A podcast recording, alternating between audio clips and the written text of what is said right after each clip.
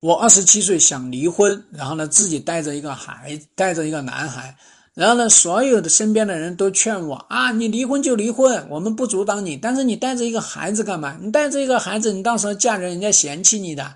你这么子搞的话呢，最终搞到自己呢，你嫁不出去，那就孤独终老。我到底要不要带呢？其实我跟大家讲呢，这是一个错误的思维。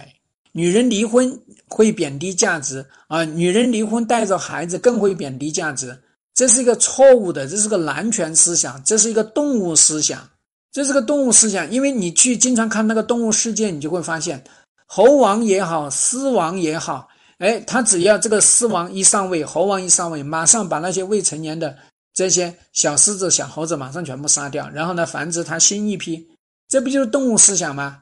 对吧？这不是男权思想吗？啊，男人应该怎么样？男人娶一个女人不能够养他的孩子，这多么落后的思想，多么愚愚昧的思想。所以，那那么这个社会形成这种观念呢？你要知道，这个社会上一定我们也有很多人，很多男人，甚至很多那个单身的男人，他娶这个女人有孩子也没有问题。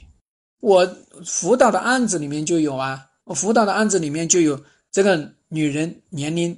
比那个男的还大几岁，还有自己有孩子，然后呢，他们两个也结婚，结婚他们两个还不要孩子啊。等到这个男人四十几岁的时候呢，又想要孩子，因为想要孩子，那自己老婆又不能生了，所以又到外面去搞婚外情。就是说呢，女人一定要有这个思想，你结婚了，你能生你就跟人家生一个，你别那个为了你自己的孩子不跟人家去生孩子，这是错误的思维啊，这是非常错误的思维。那么我们说呢，一个女人离婚。自己的价值不会降低，因为你自己的价值就在那个地方，你自己的魅力就在那个地方。你之所以价值贬低呢，是因为你这个前夫让你贬低价值，是因为你那个前夫他不懂欣赏你这个价值，是因为你的价值在你前夫那里是垃圾，但是在别人那里不一定是垃圾啊。所以呢，作为一个想要离婚的女人呢，根本就不用考虑这些东西。你想要带孩子没有任何问题，最重要的是你自己要知道。离婚的女人，她的价值没有变化。你会怎么去爱男人？你会怎么去操持这个家庭？你会怎么去奋斗事业？对吧？你同样，你也会结婚，你也会生孩子，也会跟人家生孩子。你的孩子跟这个后爸他只是朋友关系，他不是亲子关系。